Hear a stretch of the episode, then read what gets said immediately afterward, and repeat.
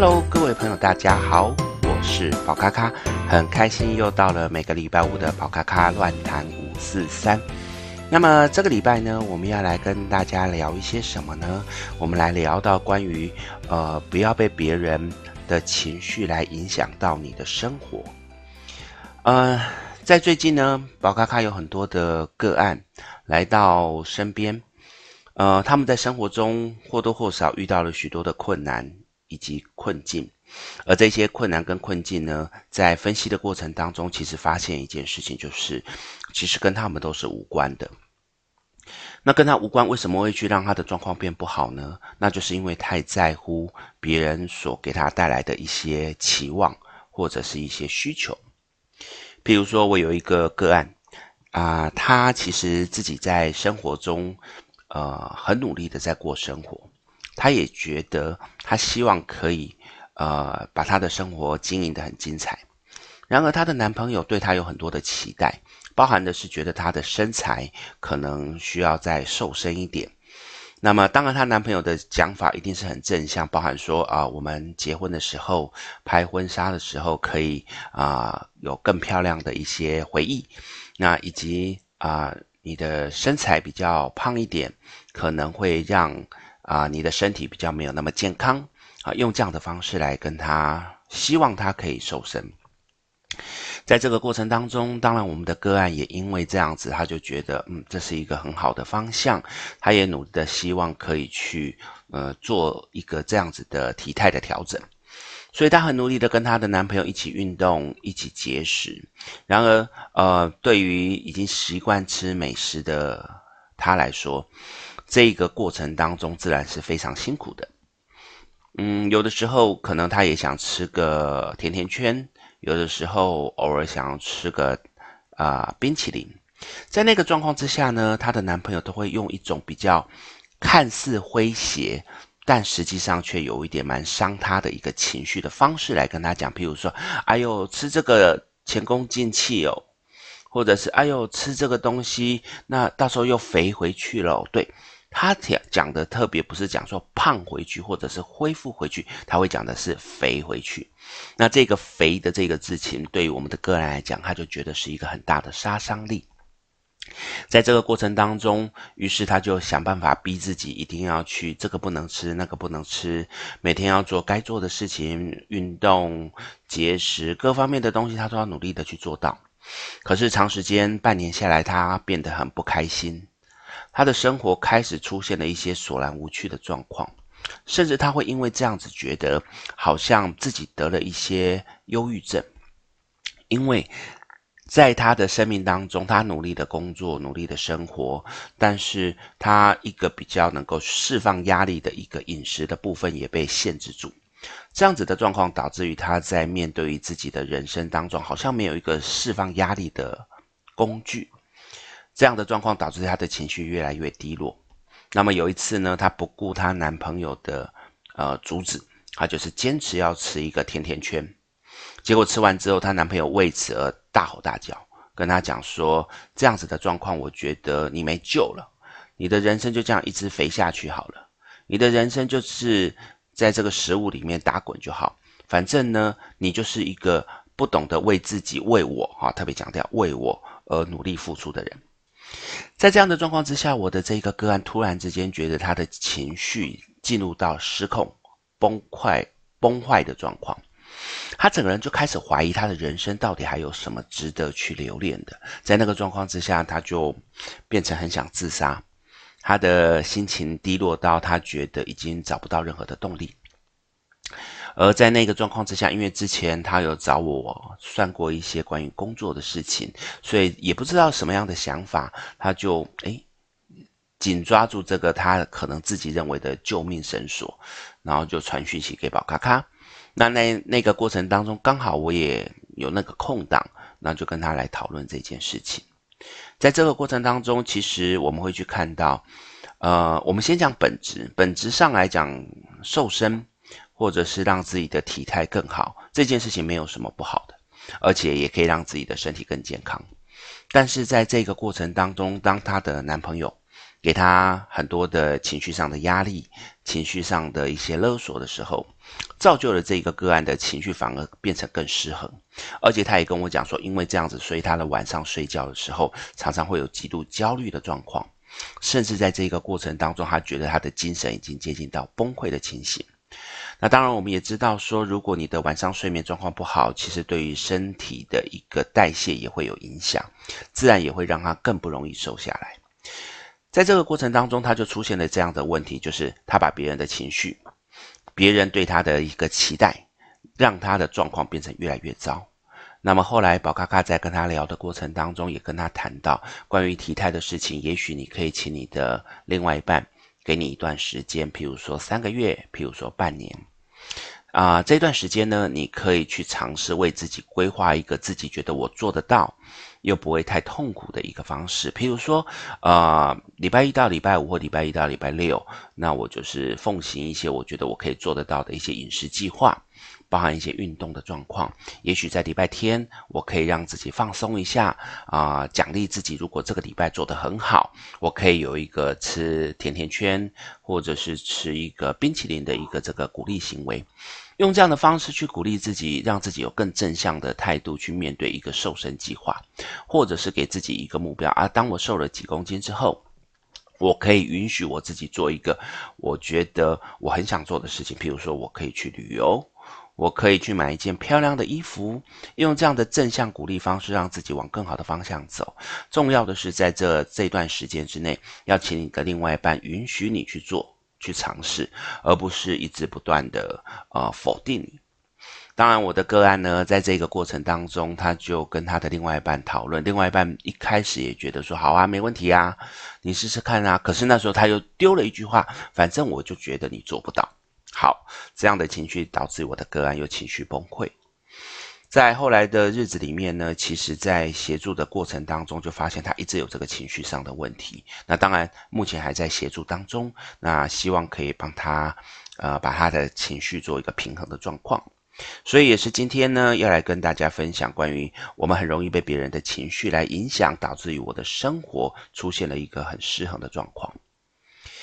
其实我们人呢，活在整个世界当中，或者是我们在社会制度当中，我们或多或少会去在乎别人的眼光，或者是去看待别人怎么去看我们这个人。在这个过程当中，呃，适当的去了解别人对我们的期待，或者是适当了解一下自己对于某些事情的期待，我觉得这是好事。但是如果因为这样子而过度的让自己被绑架，或者是让自己因为这一些别人的期待或情绪而出现了干扰自己的生活，我觉得这就是很不值得的事情。在身心灵里面，我们没有多伟大的理想，多伟大的抱负，我们只是希望每一个人可以活在当下，在当下的日子里面，你可以把每一件事情做得接近到完美，或者是做得自己可以接受的状况，在那个过程当中。不愧于当下的每一分每一秒，我觉得这就是很棒的一件事情。而当我们在想要努力的去做自己该做的事情的时候，自然我们得去面对别人对我们的期待。这些期待呢，有的时候可能是适当的，有时候可能是过高的。如果是适当的，我们可以去参考，可以去听一下，并且把这一些期待把它当作是我们的一个目标。然后好好的去做，我觉得这很棒。然而有一些人因为对你的不了解，或者是他自己本身的期待过高，他的那一个期待加诸在你身上的时候，你发现已经给你带来了压力。那个压力当然我们还是可以分为啊小小的压力，它是促使我们往前进的力量；很大的压力，它是让我们崩溃的力量。这个东西各位朋友要拿捏好。以免在这个过程当中，因为我们啊、拿捏不好的情绪，导致于我们整个人出现了失控的状况。所以，也许我们该静下心来思考，在面对于别人给我们的期许的时候，我们可以先接受，然后再来思考自己在面对这件事情是否真的有这样子的需求。如果对方给的需求、给的期待是我们认为合理的，而这也是我们内心所需要的，我觉得可以听听，把它当做是一个建议，这很棒。但是呢，如果别人给我们的建议、给我们的一些需求，我们仔细思考之后，发现它并不是我们内心所想要的，而且可能对我们产生了一些负面的评价或负面的情绪的时候，你要勇敢的去拒绝，阻止那一些情绪放到你自己的身上。那么，呃，讲到这边，那宝咖咖也有一个个人的这个体验来跟各位分享。呃，宝咖咖目前呢，在呃身心灵界里面教的学生差不多有三千到四千个人左右，也算是蛮多的。在这个过程当中，呃，我努力的在呃教学的过程当中，希望每一个学生都可以有良善为出发点的这一个态度，去面对每一个个案，或者是面对自己的人生。这个不管是在我的。言行上面的鼓励之外，我自己也努力用自己的行为去示范，让我的学生知道，说我努力在做良善为出发点的这一个动作。那么对宝咖咖来讲，它不像是一个口号，它更像是我鼓励以及自己努力去做的一件事情。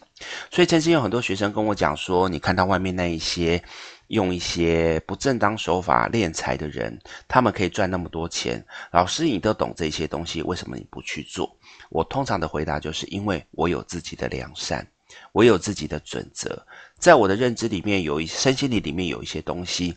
它是模糊界限。那些模糊界限可能是可以让你利用来赚大钱的，可是那会有违有违背于我的良心吗，所以我不会想要去做这件事情。所以，我会有我的准则，在我认为，呃，超出我良心的标准的状况之下，我不会去做。我也用这样的方式来同时，呃，鼓励我的学生。啊、然而在前几天，呃，有个学生，啊、他来跟我闲聊，在闲聊的过程当中，他释放出了一些他觉得，呃，比较不开心的事情。为什么呢？因为他觉得我在上课的时候都一直不断地跟大家灌输要有良善的心去面对每一件事情。然而，他看到我有部分的学生在结业之后，他在外面行事作风似乎不是如同宝咖咖所说的一个良善的行为，在外面的行为作风，甚至在解牌或者是在做一些事情上面，他认为这甚至接近到。呃，胡搞瞎搞，或者是更夸张的代表神棍的这一个角度，他对于这样子的东西，他很不能够谅解。他也觉得说，那这样子的状况，是不是代表宝咖咖在说所谓的这个呃良善的心只是一个口号，变成的是他认为宝咖咖并没有把这一些学生教好，让这一些学生在外面胡搞瞎搞。这时候当下，其实我是想要去解释，因为一个人。他不管是二十年的生命、三十年的生命、四十年的生命，更是甚至更长的生命，他从家庭教育、基因或者是社会教育，在这个地方，他有非常多、非常多的一些呃经验或者是制度会加注在他身上，形成了他一个人的个性。在短短的课程当中，我努力的去鼓励大家往良善的方向走的时候，也许他会听。或者是他就是左耳进右耳出，这是我无法去干涉的。在我的时间里面，我可以努力的去鼓励大家往良善的方向走。然而，最后的决定权该如何去做这件事情，还是由他个人去决定的。但这位同学他却认为我应该把每一个同学都教到好，甚至他会觉得我怎么可以允许有这样的学生可以在外面。呃，做他们的事情，做一些身心灵的事情。其实，当我在解释的过程当中，这位学生一直把他的重心放在，他觉得我并没有教好学生，我并没有让这些学生的人格教育可以得到一个好的提升，所以他认为，他甚至怀疑我的教授根本是错误的。在当下解释的过程当中，宝咖咖的情绪也逐渐的起来。毕竟对我来讲，这一直都是我希望走的路。然而，当有一些学生对我的期待是如此的时候，他所给我带来的一个情绪压力或情绪勒索，已经达到了一个让我觉得无法接受的状况。在我解释的过程当中，这个学生还是没有办法理解所谓的教育这件事情，不是在只有课堂上的那个几小时、几十个小时的问题，它更应该是一个长时间、几十年的一个社会制度。个人制度及家庭的教育的这些东西，所以到后来宝咖咖的确情绪上就上来了。很清楚的跟这位学生讲说，如果今天每个人都可以用这几十个小时啊，因为宝咖咖有一个比较长的师资班啊，是五十五个小时。如果可以用这五十五个小时，我可以把一个劣根性的人，从喜欢偷拐抢骗，把他转成了一个啊完全行事作风良善的人，那我是神明，我是神仙，甚至是可以去讲到很多宗教。很多信仰，他们里面的神明，他已经是至高无上的。可是，在下面信仰他们的人，还是有很多人作奸犯科啊。所以，以这个状况来讲，当宝咖咖讲完这些东西之后，我自己马上当下就意识到，这个学生只是因为他有很多负面的情绪，因为他得到了其他同学给他带来的那一些负面观感，他想要把这个情绪压在宝咖咖的身上。在这样的过程当中，宝咖咖拒绝接受这样的情绪，所以当我跟他讲完之后，我就跟他讲说：这个东西我讲到此为止，你自己好好去思考一下，你是不是在逻辑上面出现了什么问题？虽然他还是有想要解释一些东西，但是最后他可能也是碍于宝咖咖的情绪，在言语上面可能已经有稍微比较大声一点，所以他就可能就好吧，就只能够这样子先暂时接受。但事后他能不能去消化，那也只能够看他的逻辑能力以及他的理解能力了。那至于在这个情绪当中，当宝咖咖发现有这样的情绪干扰到我的生活的时候，我选择的方式是把它尽快的放下。因为对我来讲，如果我让这样子的情绪干干扰到我，我开始去自我质疑，我是不是教学的方式有错，或者是我教出来的学生为什么不是每一个都是一百分的时候，我会陷入一个盲点里面，就是那我该不该继续教学生？